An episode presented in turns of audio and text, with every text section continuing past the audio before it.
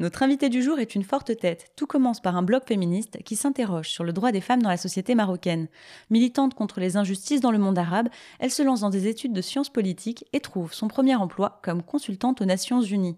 Elle écrit un livre sur ce sujet qui l'anime, Invisible Woman in the Middle East, et à 22 ans, elle crée Womanpreneur. Son combat aujourd'hui, c'est d'œuvrer pour la place et pour l'indépendance des femmes, notamment à travers l'entrepreneuriat et la formation en numérique. Au micro aujourd'hui, Sana Afouaiz.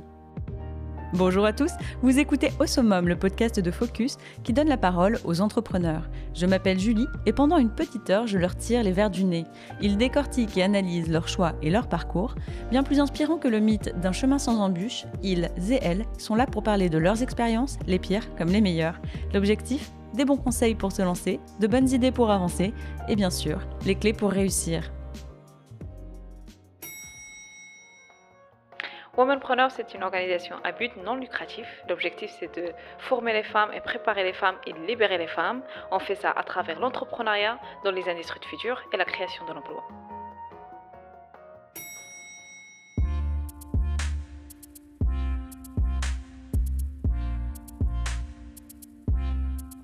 Bonjour Sana. Bonjour. Merci de m'accueillir pour enregistrer ce podcast et pour parler d'empowerment, de réseau, de formation pour entreprendre et se développer. J'ai résumé brièvement ton parcours de militante, d'écrivain, de consultante auprès des institutions et d'entrepreneuse et on reviendra un peu plus tard sur Womanpreneur. Est-ce que tu veux ajouter des éléments qui nous permettraient, nous, de mieux te connaître? Bah, moi, je suis euh, marocaine. J'ai grandi à Agadir. C'est dans le sud du Maroc. C'est la meilleure ville du Maroc. À part ça, euh, j'ai grandi dans un quartier très populaire euh, et on avait une bibliothèque qui s'appelle Youssoufia où j'ai passé la plupart de mon temps. D'accord. C'est là-bas que tu as commencé à lire, je crois, et de plus en plus. Effectivement, c'était là où j'ai commencé à lire et grâce à un bibliothécaire qui, m'a vraiment aidé beaucoup et me donne un livre à lire. Et qu'à chaque fois que je termine le livre, je dois faire un débat avec lui. Et grâce à lui, j'ai lu Charles Darwin quand j'étais très très jeune. Et donc, j'ai déjà découvert la théorie d'évolution à ce moment-là. J'ai lu tous les courants féministes. Donc, tout ça, ça m'a permis de d'imaginer qu'il y a d'autres possibilités. Au-delà de ma société et au-delà de la culture qui est imposée sur moi, il y a des possibilités et opportunités pour les femmes et qu'il faut, il faut se, voilà, se questionner, se, se examiner son environnement, poser des questions et même si l'environnement ne te permet pas vraiment d'avoir cette, euh, cette curiosité, parce qu'en général, euh, c'est mieux d'accepter les choses comme ils sont. C'est plus facile peut-être. C'est plus facile, c'est la norme, tout le monde le fait, donc pourquoi toi tu vas t'en révolter? Mais moi, je pense que c'est quelque chose qui m'a toujours dérangé. Par exemple, la, la, façon dont laquelle on traite la femme, comparant à l'homme. Pourquoi la femme, le mois de Ramadan, il doit faire la vaisselle et son frère qui va s'asseoir à regarder la télévision? Euh, pourquoi la femme elle doit déposer une, un certificat de virginité euh, avant son mariage? Le mari va pas faire la même chose. Et donc c'est des choses qui m'ont toujours dérangé. Pourquoi? Donc très tôt tu commences à, à, voir en fait, à voir qu'il y a des différences entre hommes et femmes euh, en pratique dans ta société. Mm. Et donc tu commences à écrire un blog qui est plus juridique, je crois, puisque ça analyse les textes de loi et la différence de traitement homme-femme dans les lois. C'est ça? Bah ça, c'est venu quand, quand j'étais va la première année de l'université. Mais avant ça, j'ai reçu une bourse euh, de l'ambassade des États-Unis pour faire de public speaking. Et donc, euh, chaque fois, on voyageait à différentes villes au Maroc et tu as des sujets à débattre. Parmi ces sujets-là, c'est les, droits de femmes. Mais là, tu avais quel âge? Parce qu'en quand fait, quand j'ai reçu... tu as 27 ans. Ouais. Donc... Quand j'ai reçu la bourse, j'avais 14 ans. D'accord, 14 ans, tu voyages pour, euh, bah, au Maroc. je voyageais au Maroc dans plusieurs villes et euh, il faut débattre sur différents sujets. Et donc, euh, je me trouve toujours parmi les seules jeunes, jeunes filles. En mhm. général, il y a plus des hommes. Et après, quand tu parles des droits de femmes, on, se moque de toi. C'est à chaque fois, c'était des moments où je dois m'imposer.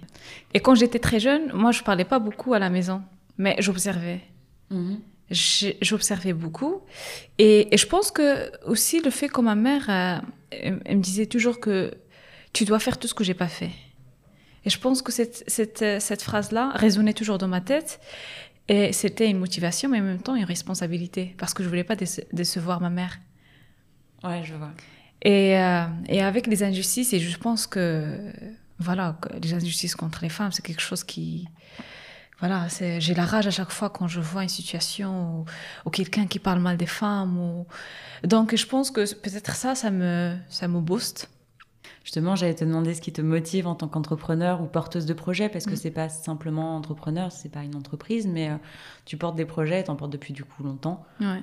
Donc c'est ça, c'est vraiment la rage contre les injustices. Ouais. Moi, je me considère comme une entrepreneuse activiste. Donc euh, c'est mm. voilà, j'ai toute une cause que je défends. Euh, moi, pour moi, l'entrepreneuriat, c'est un outil, c'est pas une fin. Hmm. L'indépendance économique, c'est un outil. Ce que je veux, c'est que les femmes doivent, doivent être indépendantes économiquement parlant. Et je pense à ce moment-là, ils peuvent examiner leur environnement parce qu'à ce moment-là, ils sont plus dépendantes du, du mari ou de, de, père ou de frère ou quoi que ce soit, ou de la société en général. Et c'est là où on va dire, bah non, il y a beaucoup de choses dans ma société. Moi, je veux pas me être traitée comme ça. Ces injustices vont s'arrêter avec moi. C'est ça ce que je veux. Tu te définis pas simplement comme entrepreneur d'ailleurs, tu te définis comme social entrepreneur. Social entrepreneur. Ouais, c'est pas pareil, c'est pas la même chose. Euh, parce qu'encore une fois, euh, je, je, défends une cause avant tout.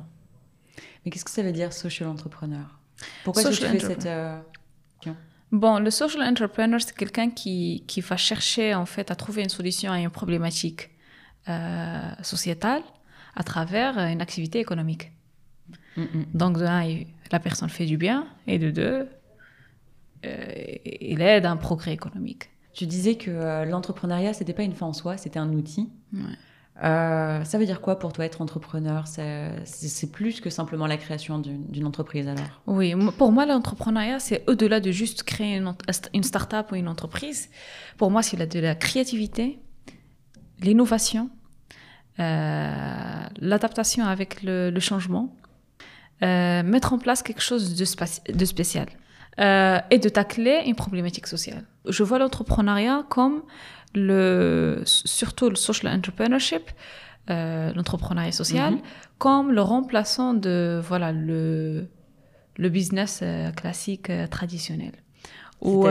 C'est-à-dire que si tu vois le modèle business capitaliste, et voilà, générer de l'argent, générer de l'argent, et basta, c'est tout. Et ça, c'est pas, ça va pas vraiment nous servir pour le futur, pour le, progrès de nos sociétés, avec tous les défis qu'on a aujourd'hui. On parle de climate change, on parle de Covid, on parle des crises politiques partout dans le monde. Avec un esprit capitaliste comme ça, générer de l'argent et seulement, ça va pas vraiment aider. C'est pour cela, je pense que le futur de business, c'est le social business c'est quand tu fais de business, mais tu, tu, vas toucher des problématiques sociétales. Et donc, c'est plutôt euh, une suite de skills, de compétences, qu'à proprement parler, le simple fait de signer un papier qui dise j'ai créé une entreprise ou une fondation ou une SBL. Exactement. Quelle a été ta pire nuit en tant qu'entrepreneur?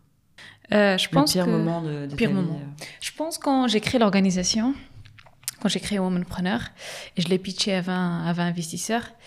Et à chaque fois, refus, refus, refus, refus, refus. Euh, c'est pas grave, moi j'ai l'habitude. et euh, je suis quelqu'un de très déterminante parce que euh, pour moi l'échec c'est c'est de la réussite aussi parce que ça va ça va te permettre de, de faire mieux la prochaine fois. Mais le problème c'est que à chaque fois on refuse le, le projet mais sans me dire le pourquoi du comment. Ah, donc ça t'empêche de t'améliorer. Exactement. On me donne pas vraiment de commentaires, on me donne pas l'explication. Jusqu'à la, dernière fois quand j'ai pitché, ça je parle quand j'ai créé l'organisation, ouais. euh, je l'ai pitché et après il y avait un investisseur et qui était très intéressé. Ce jour-là, j'étais avec un collègue à moi et là, j'ai pitché et l'investisseur m'a même pas regardé. Et avec mon collègue là, il fait des commentaires. Ah oui, c'est intéressant, oui, c'est un projet, c'est ça. Et c'est très demandé en Belgique. Et je me dis déjà, il est intéressé par le projet. Et donc, à la fin, il a dit oui, c'est très intéressant et, euh, et euh, ça peut être intéressant pour notre société, sachant que c'est un investissement euh, for social impact. Ça veut dire, il va donner un investissement pour avoir une visibilité de sa société. C'est pas vraiment un investissement pour un gain financier par la suite. Hum, hum, hum. Donc, euh, moi, j'ai pitché et après, j'ai demandé d'aller aux toilettes. Et là, il avait une discussion avec mon collègue. Il lui a dit, écoute, ce projet-là, je pense qu'il y a beaucoup de potentiel et euh, ça m'intéresse beaucoup. Mais? Mais je préfère que toi, tu es en fait euh, la personne qui dirige, qui est sur les papiers de cette organisation. Donc le problème de tous les investisseurs qui t'avaient dit non jusqu'à présent, ouais, est-ce que c'est ça que potentiellement tu étais parce que je suis une femme ou une femme ou. Ouais, je pense c'est surtout parce que je suis une femme, parce que mon collègue elle était jeune aussi. Ouais. Elle était, elle avait mon âge aussi. Donc c'est pas question d'être jeune, je pense c'est question d'être femme. Et à l'inverse, euh, ta plus belle journée ou ta plus belle réussite ou... Euh? Je pense que c'est des réussites quotidiennes. Euh, chaque fois une femme est formée en womanpreneur et on essaie de l'aider et qu'elle réussit même à apprendre une chose, pour moi c'est une réussite. Selon toi, quelles sont les qualités intrinsèques qui font de toi une bonne entrepreneur et qui font qu'un entrepreneur peut réussir? Premièrement, d'être déterminante, curiosité Mhm. Euh, l'empathie. L'empathie Oui. Je pense que euh, un entrepreneur, une entrepreneuse sans empathie, c'est des gens qui vont tomber dans le même cercle de capitalisme pur. Donc la curiosité, l'empathie. Autre chose? Euh, L'innovation. il, faut, il faut se poser des questions, il faut se faut dire que qu'est-ce que je peux faire du mieux chaque jour. Il faut étudier les besoins de ta, de, ta cible, de consommateur, parce que ça change chaque jour. Maintenant, on peut plus dire ah ok ok en fait un produit une solution euh, ça va répondre aux besoins de clients pendant 10 ans. Il y a plus ça. Maintenant, on vit dans une euh, dans une phase où euh, les, clients, les, consommateurs changent leur avis comme ils changent une photo de profil sur Instagram. C'est, c'est tellement euh, maintenant, it's evolving. You need to follow the trend. Ouais, c'est volatile, quoi. Ouais, il c'est, faut, il faut avancer. Il faut revérifier. Il, faut, euh, il, faut, il faut toujours avoir cet esprit-là de, de curiosité. C'est, important, c'est hyper important. Qu'est-ce qui pourrait t'arrêter dans tes projets? Qu'est-ce qui, qu'est-ce qui serait susceptible de t'arrêter et de t'empêcher d'avancer? Ah bah le jour où les femmes sont libres. Les femmes, simplement la réussite. Euh, la réussite des femmes. En fait, le jour où, les femmes dans le monde entier, euh, ils ont accès aux mêmes opportunités économiques, euh, sociales que les mhm. hommes, je pense là, c'est bon. Je termine mon travail. Et si tu pouvais changer quelque chose dans ton parcours? Rien. J'ai rien changé. D'accord. Tu peux nous présenter Womanpreneur en quelques chiffres? Oui. Womanpreneur, euh, elle a formé 13 000 femmes mhm. depuis 2016. Euh, on touche une cible des femmes qui sont marginalisées. On est présent dans 23 pays. Et euh, on vient de lancer une plateforme qui s'appelle Womenpreneur Digital Hub pour soutenir les femmes euh, pendant le lockdown, pendant le confinement. Et pendant deux semaines, on a déjà touché 1000 membres. D'accord. Vous êtes combien à travailler? Bon, la Belgique, on est 10 personnes, plus notre équipe des experts et des consultants. Dans le monde arabe, on est 30 personnes. D'accord. Et euh, en termes d'activité de consultance auprès des, euh, institutions? Bon, On fait plusieurs, euh, plusieurs services, on offre plusieurs services, à savoir Gender Mainstream Strategies, Policy Making, les formations, les workshops, les public speaking, aussi Concept Project pour tout ce qui est inclusion et diversité. Donc, on aide des entreprises ou des organisations à développer une stratégie au sein de leurs institutions pour transformer et partager des messages du genre, de travailler sur leur personnel, euh, d'envoyer une, voilà, une, image d'une organisation engagée euh, sur tout ce qui concerne le genre. Mhm. Et euh, en plus de ça, ça dépend le besoin de, de l'organisation, de l'institution. On, défend les services qui répondent à leurs besoins. Si tu n'avais pas entrepris dans Womanpreneur, mhm. qu'est-ce que tu aurais fait? Bonne question, très difficile à répondre parce que womanpreneur, c'est toute ma vie. Euh, sûrement, sûrement, je vais pas travailler chez quelqu'un, ça c'est sûr et certain. Je je peux pas. Pourquoi? Je peux pas. Je euh, j'aime euh, travailler en fait d'une façon à ce que je vois l'impact. Mes expériences précédentes, là où j'ai travaillé comme consultante, c'était en fait pour une petite décision, ça prend des mois et que c'est dans une grosse organisation et après tu vois pas l'impact et tu n'as pas ce lien-là direct avec euh, ton groupe, la groupe cible. Et je pense euh, c'est quelque chose qui me gêne. Mm, mm. Et je pense que le fait que je n'aime pas prendre des ordres ou euh, recevoir des ordres, Et le fait que j'arrive pas à trouver, euh, voilà, que dans l'environnement de travail aujourd'hui, il n'y a pas cet environnement où on te fait euh, comprendre que tu fais partie de l'organisation, que tu es le leader de l'organisation dans laquelle tu travailles. Et que tout le monde est là ce sentiment de ownership, that you own it.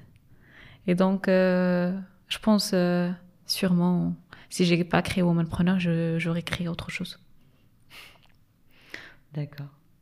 On va terminer cette première partie sur une note musicale. On a créé une playlist sur mhm. Spotify qui s'appelle du coup, ben, sans surprise, Au Summum. Hein. Euh, Est-ce qu'il y aurait deux chansons qu'on pourrait rajouter?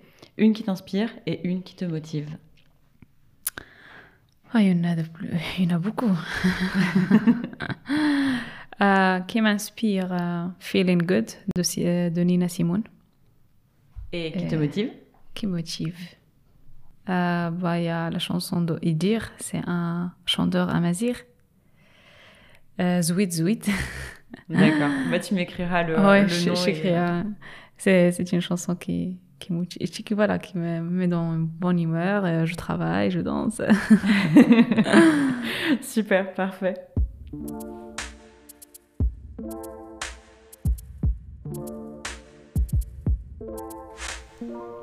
Alors, je te propose un petit jeu. Il s'agit de répondre sans trop réfléchir à quelques questions éclair. Prête Ok.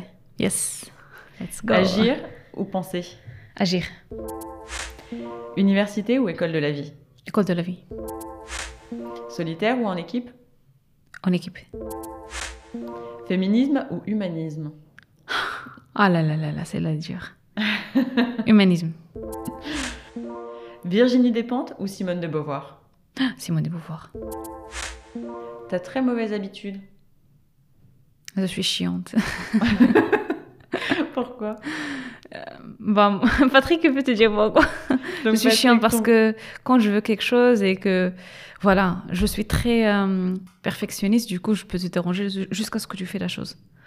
Même avec ça fait partie des qualités de, la détermination, ça. Oui. Tu, tu lâcheras pas le morceau. Non. Et du coup, je suis chiante pour les gens. D'accord.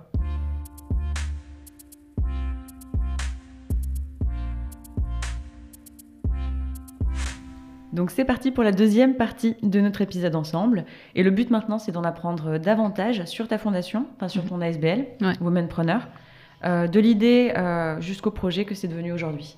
Ouais. Tes lectures ont nourri ton militantisme, ton militantisme a nourri tes euh, envies d'entrepreneuriat. Est-ce que tu peux me parler du départ de Womanpreneur Comment est-ce que tu as envisagé, imaginé ce, ce, gros réseau d'entrepreneurs féminins? Cet institut de formation qui est aussi une organisation de lobbying auprès des institutions. Ouais. Donc euh, moi, avant de créer Womanpreneur, j'avais un projet quand j'étais consultante pour les Nations Unies, euh, de passer trois mois dans trois pays, Tunisie, Jordanie et l'Égypte. Donc l'idée, c'est de faire des formations sur le leadership et le renforcement des capacités des femmes. J'ai toujours, j'ai toujours posé des questions, c'est quoi la meilleure façon de soutenir les femmes et tout.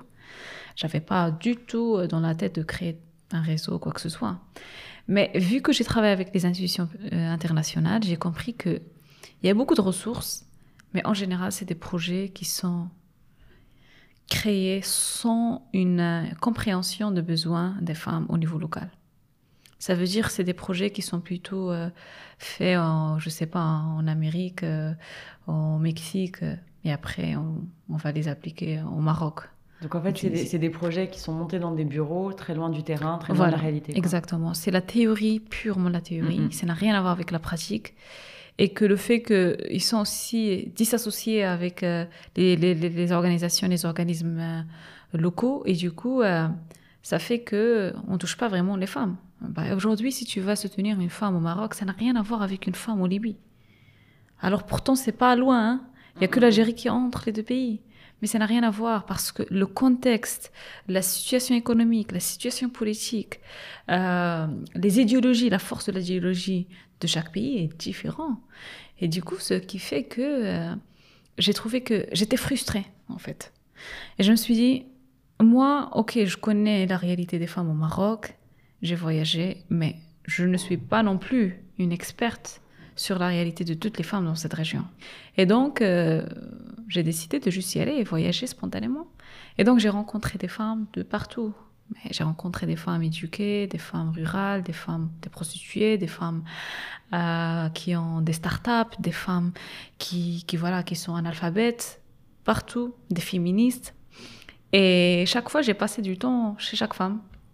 Et j'ai rencontré les, sociétés civiles, les organismes publics, les autorités, juste comprendre le, voilà, le schéma légal, euh, le contexte euh, politique, le contexte économique. Une chose est sûre, c'est que c'est une région très complexe. Les besoins des femmes peuvent être différents dans, dans le, le, le même pays.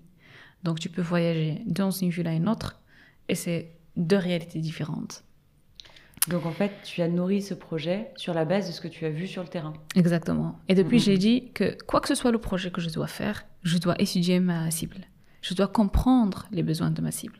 Je peux pas dire aujourd'hui, ah ok, euh, euh, un projet, ça va permettre à toutes les femmes dans le monde arabe euh, ou toute la Belgique de devenir indépendante économiquement parlant. Ça ne marche pas comme ça.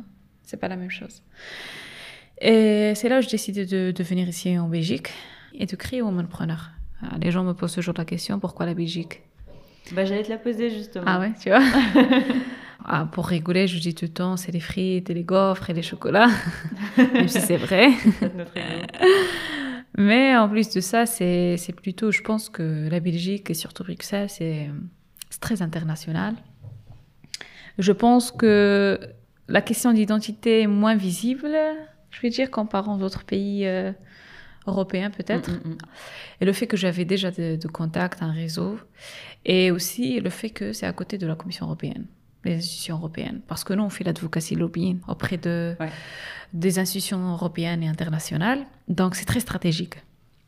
Et aussi, autre chose, c'est que moi, je voulais toujours de créer ce lien-là entre l'Europe et le monde arabe. Parce que j'habite en Europe et euh, j'ai vécu euh, en France, en Autriche, la Belgique. Et du coup, il y a toujours cette question qui revient tout le temps. Ah, tu es marocaine, euh, tu mets pas le hijab, euh, tu voyages, tu habites toute seule, tu n'es pas mariée. Donc, des questions, euh, je vais dire plutôt des clichés, des Ouais, stéréotypes. À chaque fois qu'on me parle, et les femmes ici, elles sont opprimées. on parle de couscous, de tagine. Et je peux comprendre aussi, parfois, les gens sont très curieux. Et aussi le fait que je pense les médias jouent aussi sur, sur ça, c'est que de présenter seulement une partie de l'image. À chaque fois, je dis que le Maroc, c'est un pays où c'est très complexe, il y a la contradiction, c'est vrai, il y a le paradoxe. Mais ce qui est intéressant au Maroc, c'est que, en ce qui concerne les femmes surtout, c'est que tu as l'oppression, mais tu as la résistance. Mm, mm, mm. Et c'est quelque chose que tu vois pas dans les médias ici. Moi, si je te dis aujourd'hui, il y a un projet de loi contre les femmes au Maroc, mais tous les mouvements féministes au Maroc, ils vont descendre à la rue. On va manifester parce que c'est contre les droits de femmes. Et je, pense que ça, c'est une conscience sociétale qui montre que on n'est pas seulement voilà opprimé et on accepte l'oppression. Il y a une Mais du coup, c'est quand même le cliché que, que tu peux retrouver. Ah oui, ça, c'est partout. En Europe. Partout, oui. En Europe, partout, chaque fois, chaque fois. Et donc, le Ah, a aussi ce de, enfin, ce, cette mission. De- Oui, donc exactement, de dire que de, de, de démonter des clichés. de en fait. créer en fait ce, voilà, ce bridge, ce lien entre euh, ces deux régions-là, de dire est-ce qu'on peut avoir un dialogue? Est-ce qu'on peut partager? Est-ce qu'on peut se comprendre un peu? Et je Ouais. pense que peut-être euh, quand tu, tu mets des femmes, et c'est ce qu'on a fait avec Womanpreneur, des femmes euh, pour parler des, des problèmes euh, dans la société, voilà, il y a un, un débat très intéressant. On arrête de d'accuser l'un l'autre, de projeter des euh, stéréotypes, mais de dire ah dans ma société on traite la femme de cette façon, mais ici aussi on a des points en commun, ici aussi on n'est pas assez avancé non plus. Hein. Et je pense que ça c'est- ça crée en fait une sorte de compréhension. Et aussi euh, l'objectif c'est aussi de créer des opportunités économiques. De, on a ramené par exemple des femmes entrepreneuses ici en Europe qui ont découvert euh, l'écosystème belge, c'est intéressant. Et euh, en même temps, les Belges entrepreneuses qui découvrent aussi des opportunités dans le monde arabe, parce qu'il y en a. hein. Euh, il y a un écosystème très intéressant dans le monde arabe. Il par exemple, à Dubaï, il y a les grands investissements, c'est- ça se passe par là-bas. Donc, mais, mais euh, ça, si tu veux bien, on en reparlera un peu après. ok, On va quand même rester euh, concentré sur la création de Womanpreneur parce qu'il y a beaucoup à dire. Ouais. comment est-ce que tu finances ton projet? Parce que tu me disais qu'il n'y a pas de ticket d'entrée pour les membres. Donc c'est la force et la beauté de ce réseau. Mm. Mais du coup, comment est-ce que tu finances les coûts inhérents au fonctionnement, les, les formations, les locaux, les salariés? Il y a des mécènes, des subsides des activités économiques? Donc, notre business model, c'est en fait, on reçoit des fonds publics, euh, on reçoit des sponsorings de la part des entreprises tech mhm. et euh, on offre des services. Et donc là, c'est des services de consulting auprès de... consulting, oui, exactement. Mhm. Voilà. Est-ce que c'est un, est-ce que c'est un, business model suffisamment pérenne pour, que, pour assurer la, survie de ton projet sur de longues années? Bah Exactement. Depuis, euh, depuis trois ans, on focalise beaucoup sur les services. Euh, parce que ce qu'on a remarqué, c'est qu'on reçoit des fonds, par exemple, pour un tel ou tel projet. Même si pour nous, on sait que le projet est tellement, est tellement impactful, ça veut dire qu'il y a un impact, que c'est bien ciblé, que ça a bénéficié pas mal des gens, et qu'à un moment donné, le bailleur de fonds n'est plus intéressé le veilleur de fonds, euh, voilà, il veut autre chose. Et du coup, euh, d'un coup, on doit arrêter le projet. Et c'est là où on a réalisé qu'il faut qu'on travaille sur notre propre euh, modèle, business model qui est sustainable, donc des services qui vont nous permettre d'avoir une, une sorte d'indépendance financière qui va nous permettre de continuer tel tel projet si jamais ils ne sont pas refinancés. Ouais, de mettre l'accent là où vous estimez que c'est important, plutôt que de devoir à chaque fois créer des nouveaux projets qui attirent l'attention d'investisseurs, de, etc. Quoi. exactement. Donc vous avez des investisseurs euh, publics, des institutions, et des investisseurs privés, les sponsors. Exactement. C'est ça. Euh, combien de personnes tu as dû pitcher avant de, de trouver tes premiers investisseurs? 20 personnes. 20 personnes? Ouais. Et tu as combien de sponsors au total? Je vais dire en total, on a 10 institution. Qu'est-ce qui a représenté depuis la création jusqu'à aujourd'hui le plus grand défi pour toi? Le plus grand défi, je vais dire le côté d'advocacy lobbying qu'on fait. C'est que nous, euh, chaque, chaque année, on rédige des recommandations politiques euh, où on demande certaines, certaines décisions euh, légales à changer, certaines lois à changer et qu'on ne voit pas ça. Donc, euh, ça, veut dire que vous, vous, travaillez sur, euh, sur ça, vous conseillez, vous leur dites quels sont les, les, les, points importants et euh, les points importants à changer, mais vous ne voyez pas d'impact sur la fin, vous ne voyez pas les résultats, c'est ça? Exactement, on ne voit pas les résultats. C'est, c'est, frustrant parce que c'est très compliqué parfois de dire Ok, mais vous voulez soutenir les femmes ou pas? Vous, vous voulez soutenir l'entrepreneuriat féminin, mais il faut déjà commencer par les lois, de un. De deux, il faut mettre en place un investissement sérieux financier euh, qu'on ne voit pas encore ni de l'autre côté de la Belgique, ni de l'autre côté des, pays arabes. Euh, de mettre en place une stratégie où euh, vraiment il y a une participation égale des femmes dans l'écosystème. Quand on voit l'écosystème ici en Belgique, moins de 13% entrepreneuses, quand même, c'est c'est chaud. Hein dans le monde mm-hmm. arabe, c'est encore pire parce qu'on parle de 60% des femmes dans cette région qui travaillent dans l'informel. Donc c'est une perte économique, de un, et de deux, euh, c'est une problématique euh, sociale. Je change un peu de sujet, mais euh, comment est-ce que tu t'en sors pour porter l'organisation? Parce que tu le disais, tu as des investisseurs qui doutaient de toi quand même. Comment est-ce que tu gères ça au quotidien? Bah en fait, c'est le début qui était difficile, surtout quand tu as 22 ans et tu crées une organisation et après on te regarde et c'est ça. Euh, mais je pense que maintenant c'est plutôt euh, euh, Womanpreneur a, voilà, a fait toute une évolution. On a une très belle réputation. Les gens qui travaillent avec nous, les institutions, les institutions qui travaillent avec nous savent très très bien la qualité de notre travail. Donc maintenant on est approché plutôt par des investisseurs. Et c'est là où nous on fait le tri. Donc on fait le tri parce qu'aujourd'hui, euh, moi ce qui est important pour moi c'est la qualité de travail de Womanpreneur et la réputation de womanpreneur. Donc ça veut dire que vous vous offrez le luxe de refuser des investisseurs dont l'image n'est pas suffisamment positive Exactement. Ou, euh, qui ne seraient pas sincères. Exactement. C'est ce qu'on a fait même récemment. J'ai l'impression que dans le cadre de l'organisation comme la tienne, euh, il y a parfois un, il y a un aspect un peu tabou mais qui interroge, euh, c'est celle du marketing. Mm. la publicité, la visibilité, les événements, donc ce sont des vrais budgets c'est nécessaire pour développer l'organisation, pour, pour, développer sa visibilité.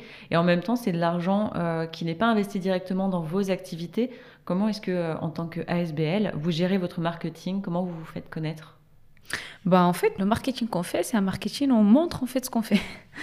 Euh, donc, ce qu'on fait, c'est plutôt la communication de notre impact, de nos projets, de sorte d'avoir une, une transparence publique où les gens suivent les projets et suivent chaque jour ce qu'on fait dans le cadre de tel, tel, tel projet. D'accord, donc c'est pas des gros budgets en fait, c'est vraiment de la communication à travers les réseaux sociaux. C'est communication à travers les sociaux. Ben, on fait des campagnes. Qui, par exemple, la dernière campagne qu'on a fait pour le 8 mars, euh, c'était, on a fait des visites pour les femmes qui travaillent dans le domaine masculin. Voilà, c'est tout un budget, mais euh, ça montre le travail qu'on a fait en réalité. On a rencontré ces femmes-là, on a échangé avec elles, on a donné visibilité à ces femmes-là en même temps. Euh, c'était un message à transmettre aux jeunes femmes qui, qui vont mm-hmm. regarder ces interviews et veulent dire oui, moi aussi, je peux le faire. Donc, ça, c'était pour, euh, pour le 8 mars. Oui, c'est le 8 mars. De façon générale, quels sont les derniers projets que vous portez en ce moment? Bah, Ou pour peut-être les plus importants? Ouais, bah, il y en a plusieurs. Bah, pour l'instant, on a le Womanpreneur Digital Hub, qui est un espace virtuel euh, qu'on a lancé il y a deux semaines. On a déjà 1000 membres et en fait, dans cet espace-là, on soutient les, femmes à euh, accès en fait, euh, avoir accès à une sorte de ressources en ligne, accès à l'information, euh, aussi de localiser les différentes organisations support, ça veut dire les organisations qui soutiennent l'activité économique des femmes, accès en fait à in-house events and workshops, donc c'est des, formations et des events qu'on fait chaque, chaque mois. Et ça, c'est un projet destiné pour les femmes dans la région MENA et qui sont, à cause de Covid, ils n'ont plus l'opportunité de faire le networking, de développer leur réseau. Donc, afin de les garder actives euh, et qui font une mise à jour de leurs compétences, ils ont cet espace-là.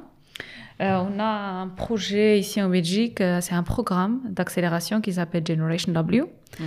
On fait trois à quatre activités par semaine. qui, qui est destiné pour les jeunes femmes entre 18 ans à 30 ans euh, touchés par la crise de Covid qui sont à la recherche de l'emploi tout simplement. Et donc c'est un programme d'un an.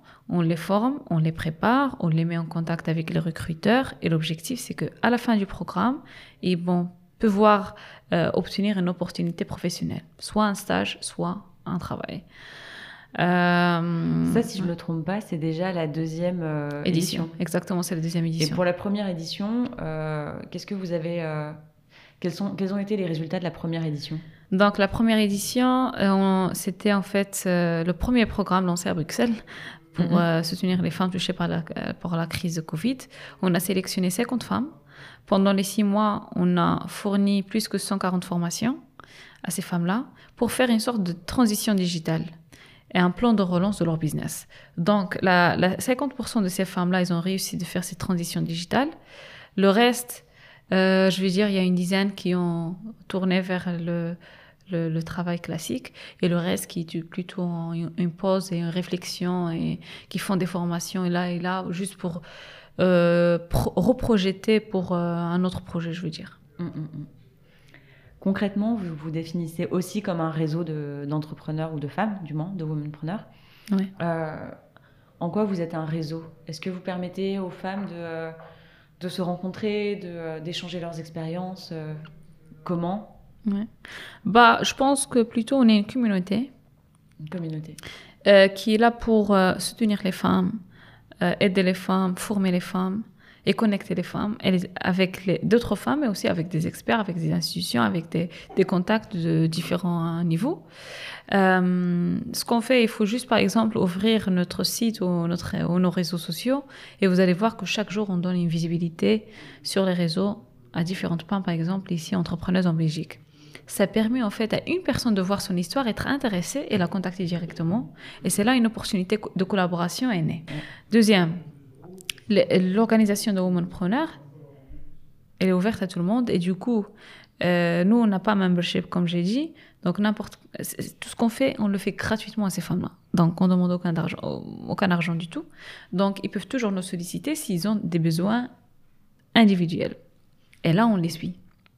En plus Euh. de ça, ils peuvent participer à un de nos programmes, à un, ou de, un des, des incubateurs qu'on lance à chaque fois. Donc, euh, ça aussi, c'est des programmes qui sont plutôt ciblés, soit digital, soit entrepreneuriat, soit, soit formation euh, juridique, soit Ouvert à tout le monde alors. ouvert à tout le monde, à toutes les femmes qui sont dans le besoin, par contre. hein. Bien, Voilà. sûr, bien sûr. Voilà. Entendu.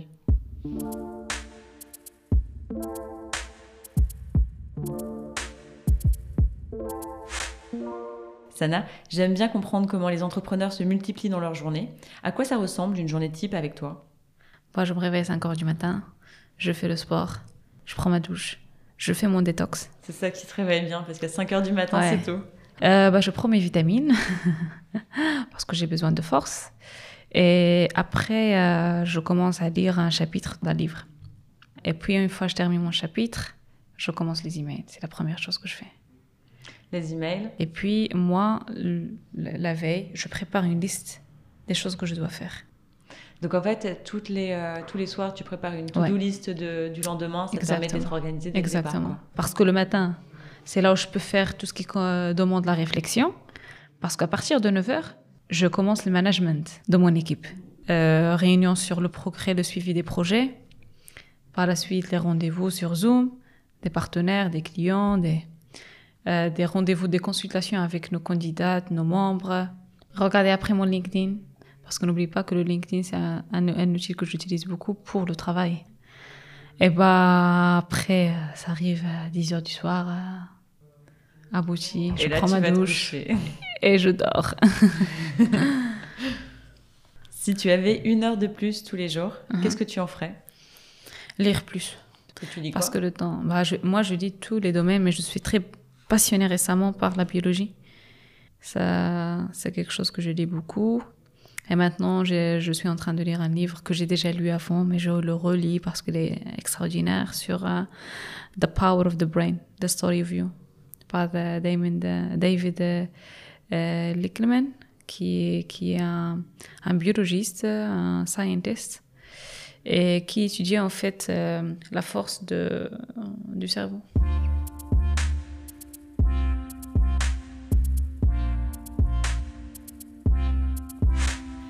Pour cette dernière partie, il y a plusieurs sujets que j'aimerais aborder avec toi. Mhm.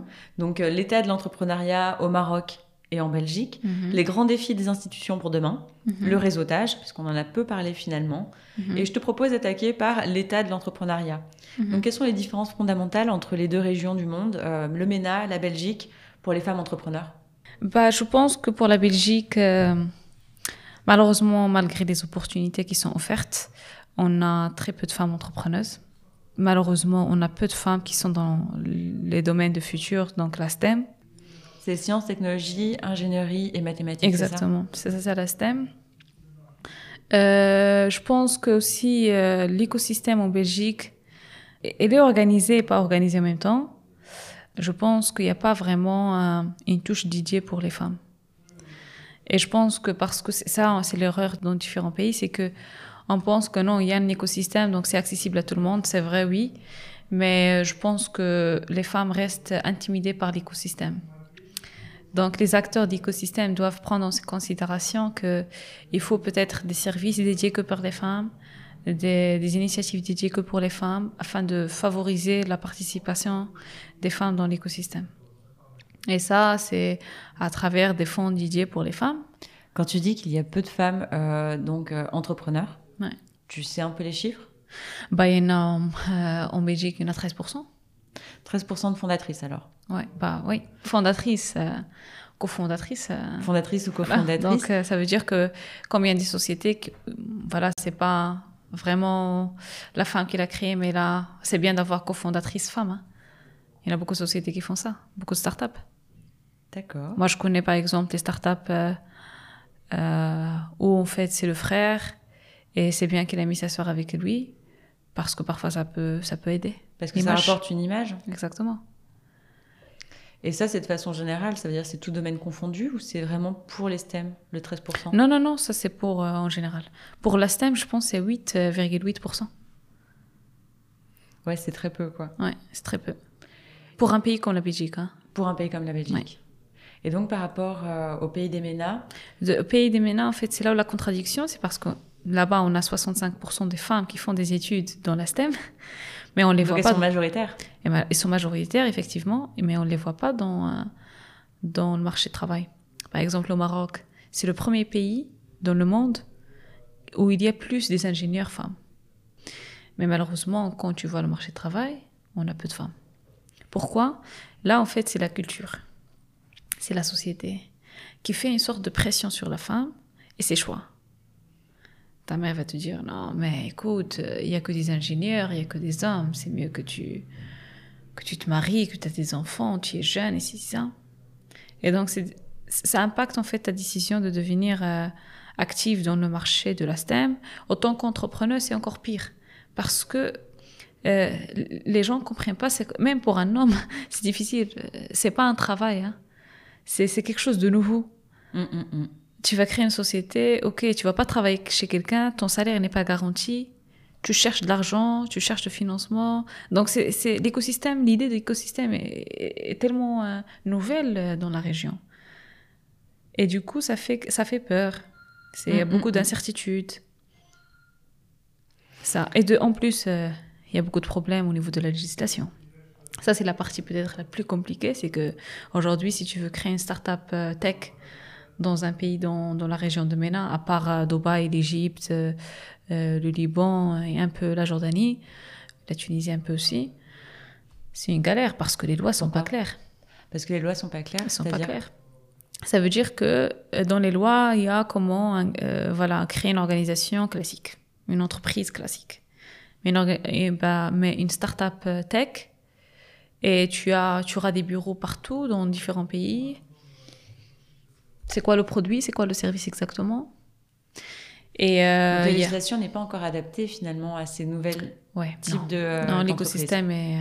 Parce que c'est toute, toute une procédure législative qui est importante. Par exemple, au Maroc, c'est ça, c'est ça le plus grand problème, c'est la législation. Par exemple, au Maroc, si tu veux euh, lancer un, crowdfunding. Euh, c'est illégal. Pourquoi c'est illégal C'est-à-dire? Ça rentre pas dans la loi. Et la même chose en Jordanie.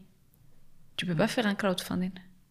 Après, de plus en plus de start ou même d'entrepreneurs tout court expliquent qu'il vaut mieux se projeter euh, dans une entreprise à l'international et donc peut-être ne pas rester géolocalisé là où on a grandi bah, ils font ça parce qu'ils n'ont pas de choix, par exemple. Moi, je connais beaucoup d'entrepreneurs euh, qui, voilà, qui sont, par exemple, en, au Maroc, en Tunisie, quoi que ce soit, mais en fait, l'entreprise n'est pas tunisienne, mais plutôt elle est américaine. Pourquoi? De un, c'est pour la stabilité. De deux, c'est pour l'investissement. Les investisseurs, ils ont peur d'investir dans un pays qui n'est pas stable, mm, mm, mm. où la loi n'est pas claire.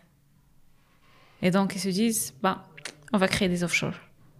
Et c'est un, une perte pour le pays, une perte économique, une perte d'une jeunesse, euh, une frustration pour les jeunes qui, veulent créer dans leur propre pays, qui veulent donner pour leur propre pays. Et euh, les, euh, les, investisseurs, on sait maintenant que c'est un, système qui est vraiment développé et qui se développe de plus en plus aussi, même en, Europe. Est-ce que c'est aussi quelque chose qui existe beaucoup dans les pays du MENA? Dans les pays de MENA, malheureusement, les investisseurs, ils ont tendance euh, d'être vraiment dans l'investissement classique. C'est qu'on veut voir un gain financier, un retour euh, rapide. Ah, d'accord. Et, qui, n'est pas le cas avec les startups. C'est pas possible. Ça prend des années avant qu'on voit un retour. Mais justement, c'est intéressant ce que tu dis. dans le précédent épisode, c'était avec Tanguy Goretti. Mm-hmm qui a, qui a cofondé euh, la marque de vélo électrique euh, connecté ah, Cowboy. Et donc, leur stratégie, sachant qu'ils pourraient atteindre l'équilibre, c'est de rester en déséquilibre pour accélérer et donc de continuer à lever des fonds, sachant qu'ils ne sont pas complètement rentables pour l'instant. Oui, effectivement. Pour euh, devenir leader du marché et ensuite parvenir à l'équilibre. Oui, c'est une bonne stratégie, oui. Et du coup, ça, c'est le genre de stratégie qu'on ne met pas encore en place au MENA parce qu'on attend vraiment un retour sur investissement immédiat. Le risque est calculé. Calculé. Donc euh, les investisseurs, ils sont très traditionnels, je vais dire. Mm, mm. Du coup, pour résumer, euh, l'entrepreneuriat Belgique et euh, Pays du MENA, d'un côté, on a en Belgique des femmes qui sont peut-être pas suffisamment formées dans les STEM et qui ont du mal à pénétrer l'écosystème de l'entrepreneuriat C'est l'écosystème qui ne laisse pas oh, d'être pénétré facilement par les femmes. Et aussi, n'oublie pas qu'ici en Belgique, on a beaucoup de femmes qui travaillent dans l'informel aussi. Donc, qui sont, qui sont des entrepreneuses, mais qui travaillent dans l'informel, qui, qui, n'ont pas une structure juridique claire. Par exemple, si, tu te balades à Scarbeck, ouais. moi je trouve que les plus grands euh, entrepreneurs, c'est là-bas. Il a son shop, il a son magasin, il a. Mais c'est pas vraiment juridiquement parlant cadré, parce que c'est des femmes qui sont intimidées par euh, les institutions publiques. Mais ça veut dire quoi? Ça veut dire qu'elles louent un, espace, elles, elles, commercent, mais bah, elles n'ont pas de nom et, Je pense peut-être euh, ce qu'ils font, c'est qu'ils travaillent à travers la famille, à travers le père qui a une grande société, à travers le frère, ou à l'informel. Donc, euh, Comment est-ce qu'on mesure ce, ce travail-là qui, du coup, n'est pas reconnu, n'est pas, n'entre pas dans les statistiques? Bah, Malheureusement, on ne le mesure pas. On ne le mesure pas. Et du coup, ça, c'est en Belgique. Mais euh, du côté des pays des MENA, on a des femmes qui sont très qualifiées qui sont la majorité des groupes sortants des universités euh, dans les technologies, mais qui finalement n'arrivent pas sur le marché du travail. Ouais, mais ça c'est différent parce que le contexte est différent. Quels sont les besoins et les attentes de chaque région?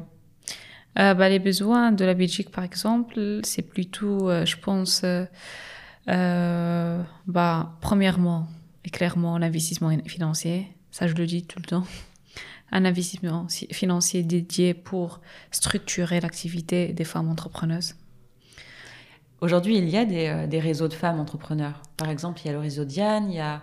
Un réseau, ça n'a rien à voir avec un, un fonds d'investissement. D'accord. C'est ça ce que je veux. Parce que les réseaux, il y en a. Il y en a plusieurs réseaux en Belgique. À Bruxelles, il y en a plus que 30 réseaux de femmes. Ouais. Euh, bien sûr, chaque réseau a sa propre cible, mais les réseaux eux-mêmes souffrent. Hein ce qu'on veut, c'est un investissement clair pour les femmes, un investissement sérieux financier qui va faciliter aux femmes de créer, d'innover, de, de, de monter des startups, des entreprises. On peut bien sûr réfléchir à travailler avec plusieurs institutions financières, les banques, euh, euh, les sociétés d'investissement, euh, le gouvernement. on, peut, on peut penser à plusieurs services, microfinance, des crédits intéressants avec des avantages intéressants. Bah, il y a Crédal, par exemple, qui fait un travail magnifique et, intéressant. Mais Crédal toute seule, hein, et la Belgique est énorme. Donc, on a besoin de plusieurs institutions de ce genre. Mais je pense que c'est très important que l'écosystème doit organiser. Tu sais, par exemple, je peux te donner l'exemple de la Tunisie. Moi, je trouve que la Tunisie, c'est un pays tellement intéressant. Ils ont peut-être un, écosystème très dynamique pour un, pays qui a vécu beaucoup de choses, le printemps arabe, les crises économiques, le terrorisme. Ils ont décidé il y a deux ans que c'est le temps de structurer l'écosystème. Il y a beaucoup de jeunes qui sont en pauvreté, mais il y a le talent, parce qu'il y a beaucoup de jeunes qui font des études euh, dans les industries du futur. Donc, qu'est-ce qu'on va faire? On doit structurer l'écosystème. Ils ont décidé de créer ce qu'on appelle Startup Act. Donc, dans le Startup Act, tu es, tu es une entrepreneuse. OK, on va te suivre dès l'idée jusqu'à la fin que tu réalises ton projet. Et ça, c'est ça, c'est euh, le Startup Act. C'est vraiment Act, en Tunisie. au niveau légal. Au niveau, au niveau légal, parce que c'est au début, ça a commencé par un euh, une comité de, de, conseil pour le gouvernement. Et puis, il a devenu une, toute, une, toute une identité, entité euh, en Tunisie où il va faire le suivi avec tous les entrepreneurs tunisiens. Donc, ça veut dire qu'on va te suivre avec ton idée, on va tester ton idée, est-ce que ça marche sur le marché ou pas ça marche, ok, approuvé, boom, next step. Tu travailles sur ton business plan, tu travailles sur, euh, euh, euh voilà, étudier ton marché, avoir une euh, projection de futur, growth plan. On va travailler sur l'aspect euh, juridique. Ça va être une start-up, une entreprise, une social enterprise, une SBL. Qu'est-ce que ça va être? Et après, tu vas attaquer les investissements. C'est là on va t'aider. Moi, j'ai rencontré des entrepreneuses, par exemple Zohra Slim, qui est une entrepreneuse tunisienne, qui a levé un fonds de plus que 7 millions de euh, dollars. En Tunisie, hein. Elle n'est pas, elle est pas partie au Canada ou aux États-Unis pour le faire. Elle a fait la montée. Elle a monté une euh, start-up de artificial intelligence. Et aujourd'hui, elle a, euh, elle a des bureaux dans 26 pays africains. Sacré projet, quoi. Sacré projet. Et donc de montrer quand tu as une structure qui est très claire, qui est très bien étudiée, euh, qui, qui, a étudié déjà le, problème, c'était quoi? La pauvreté. La Tunisie, à un moment donné, tu, vois les gens dans la rue, hein, tellement les gens étaient pauvres parce que l'impact de, de, de, printemps arabe était tellement fort, les, beaucoup de cas de terrorisme. Donc euh, le, le, pays est devenu faible de plus en plus. On a décidé non, il faut mettre quelque chose, il faut aider les jeunes. Et je pense que cette sensibilité qui a fait que aujourd'hui l'écosystème en Tunisie est structuré. Pourquoi ne pas faire la même chose en, Belgique pour les femmes? Mais donc ça, ça doit être euh, ce qui manque en fait à la Belgique dans ce cas-là, c'est euh, une volonté du gouvernement, une volonté euh, au niveau national. De différentes institutions, je pense, de l'écosystème. Et une volonté qui va vraiment focaliser sur, sur les femmes entrepreneuses. Je ne l'ai pas encore vu ici. Bah, J'allais te demander du coup quels étaient les, les défis majeurs et prochains des institutions. Donc c'était d'abord le financement. Mais euh, une volonté, la volonté politique, financement, la, volonté, politique.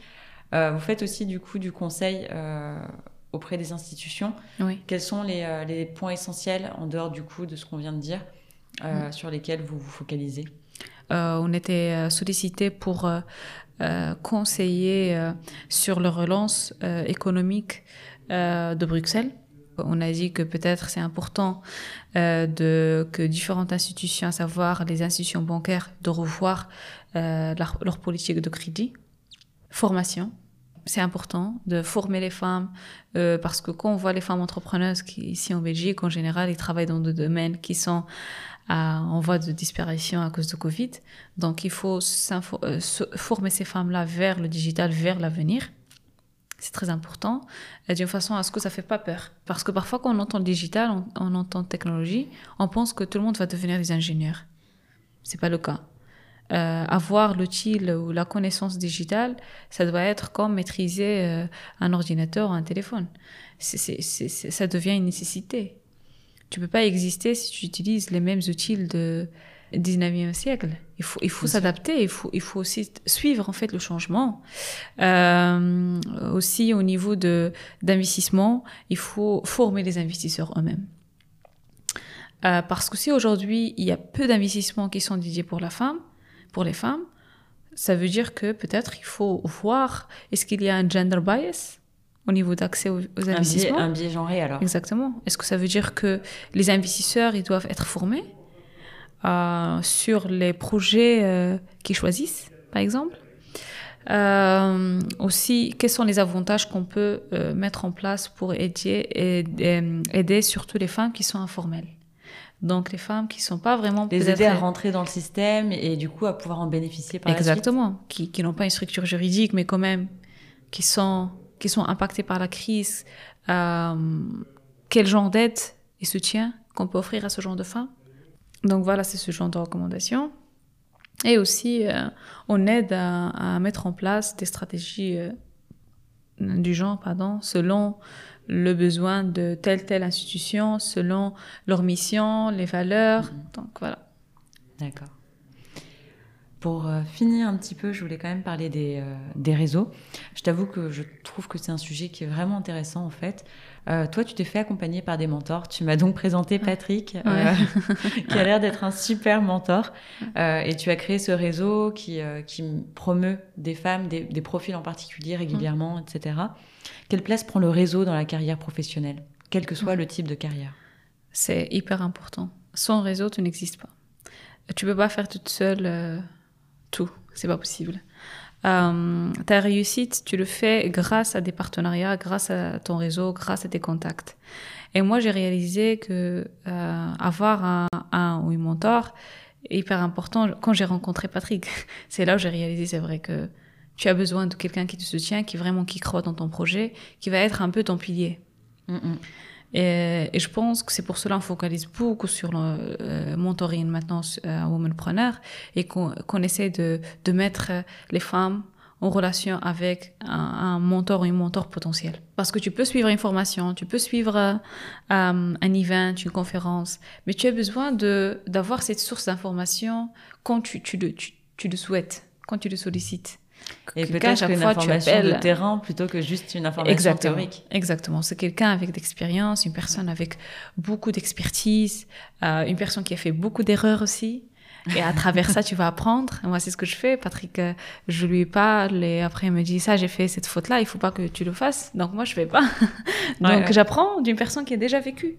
Et, et du coup, c'est très important. Et nous, euh, le réseau, c'est ce qu'on fait à travers les events, euh, à travers les conférences. Maintenant, avec le Covid, ça a impacté le côté de réseautage. Hein. Donc, ce qu'on a fait, on a créé cette plateforme pour faciliter le, le, le, le networking en ligne. Parce que maintenant, avec le Covid, il n'y a plus cette, euh, cette euh, liberté de mobilité. Ah, on ne peut plus assister à un event, on, euh, on, est en lockdown, en confinement indéterminé. Du coup, ça fait que il faut que les femmes continuent à créer leur réseau, continuent à avoir des contacts. Mais justement, donne-nous des clés concrètes. Comment est-ce que tu travailles ton réseau, toi, Sana? Ok, comment je le travaille? De un, il faut créer un LinkedIn profile. C'est important. c'est hyper important. Moi, euh, LinkedIn, c'est euh, le réseau euh, que j'utilise le plus, que j'aime le plus. il faut communiquer. Il faut engager avec sa communauté.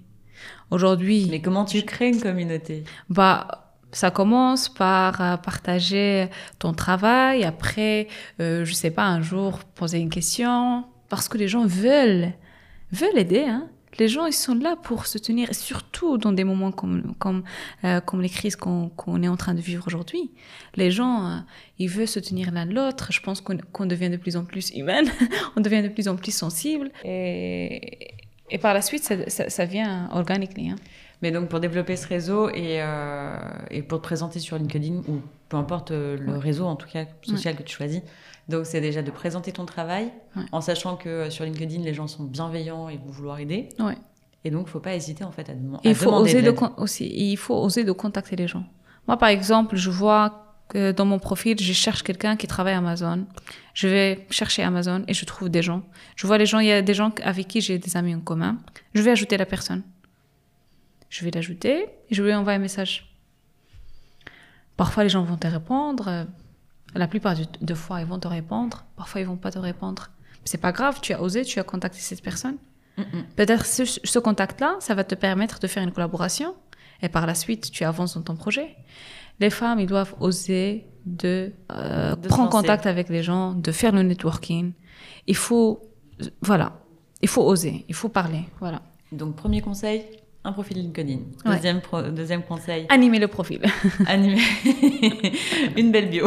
voilà, exactement. Très belle photo. Troisième conseil dans ce cas-là, c'est euh, prendre contact et mhm. oser se lancer. Exactement. Et alors, euh, quatrième conseil, j'imagine que ça aurait été de participer à des événements. Oui, bien. Euh, là, aujourd'hui, on fait comment?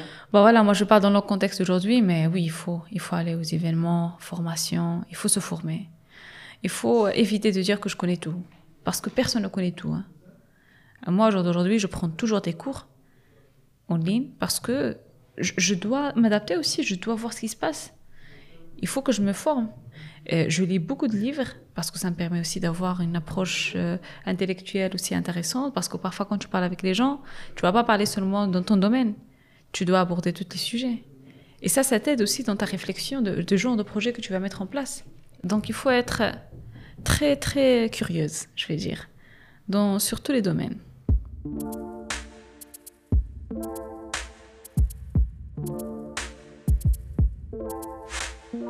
Sana, avec l'équipe de Summum, on, veut essayer quelque chose. On se dit que nos auditeurs peuvent aussi apporter des bonnes idées, des informations et des inputs. Est-ce que tu as une question à leur poser?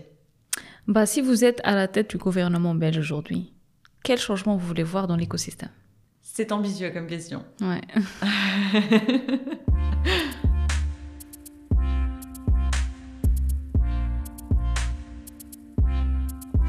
Ça fait presque une heure qu'on enregistre. On arrive doucement à la fin du podcast. Est-ce qu'il y a une citation qui t'inspire? Bah, C'est une citation de moi-même. euh, je vais peut-être mon ego, mais plutôt, je voulais juste partager cette citation parce que ça m'inspire beaucoup chaque fois, euh, qui est Freedom begins in your mind. Ça veut dire la liberté commence dans ton cerveau. C'est là où tu deviens libre. Bah, je pense que c'est le mot de la fin pour aujourd'hui. Merci de m'avoir accueilli, d'avoir pris le temps de parler de toi, de ton projet. C'était vraiment intéressant, mais surtout très inspirant.